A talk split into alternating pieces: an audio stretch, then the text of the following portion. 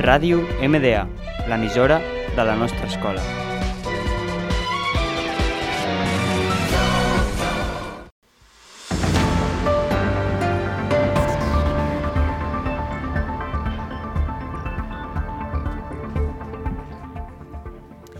Muy buenos días, queridos oyentes. Bienvenidos un día más a nuestra radio MDA y nuestro programa Amanecer.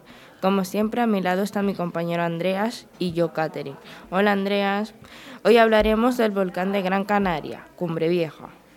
Esto cuenta de que el volcán Palmero durante el 19 de septiembre entró en erupción y creando varios accidentes, quemando el parque natural y varios hundimientos.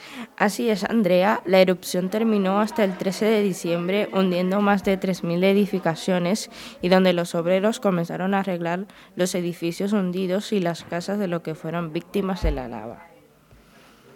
Entre el 7 de octubre del 2017 y el 25 de junio del 2021 se registraron en la parte sur de La Palma hasta un total de ocho series sísmicas conocidas como enjambres sísmicos con una características similares. Un estudio científico publicado a principios de que tuvo en cuenta los enjambres sísmicos habidos hasta entonces y que utilizó entre otras, una técnica novedosa para interpretar las observaciones obtenidas durante años por radares situados en distintos satélites. Puso de manifiesto determinadas anomalías en el valle de Ariadne, se sugería una posible reactivación de su subsuelo a partir de 2009 o 2010, aunque el mismo estudio reconoció que está aceptado que un 80% aproximadamente de situaciones con este tipo de anomalías no se dieron erupciones volcánicas posteriores. En la madrugada del sábado 11 de septiembre del 2021 comenzó un nuevo enjambre sísmico de baja intensidad en el sur de la isla. Hasta el domingo fueron 31 movimientos sísmicos con magnitudes que oscilaron entre 0,8 y 2 en la escala MBLG. El volcán de Cumbre, Vieja de La Palma es el más activo de Canarias. Ahora ha vuelto a mostrar su actividad 50 años después de la última erupción. Es un volcán bastante singular, ya que, a diferencia de otros, como el Teide, se compone de una sucesión de pequeños volcanes.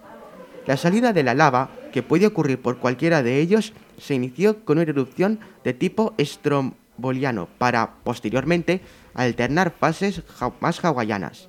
Desde 2017 hasta hoy nos ha ido avisando de que podía volver a estar activo. Las erupciones del volcán de Gran Canaria se producen por el calentamiento del magma, roca líquida y semilíquida y muy alta a temperatura, que proviene del manto terrestre. Una diferencia de presión o densidad entre la masa fundida y las rocas encajantes provoca que el material busque una escapatoria y termine por salir al exterior. De tiempo en tiempo se producían una gran, un gran número de sismos seguidos, de intensidad variable. Su centro, que estaba a 30 kilómetros de profundidad en 2017, se situó poco antes de salir la lava, a menos de un kilómetro de la superficie. Bueno, mis queridos oyentes, hasta aquí es nuestra noticia. Hasta la otra semana.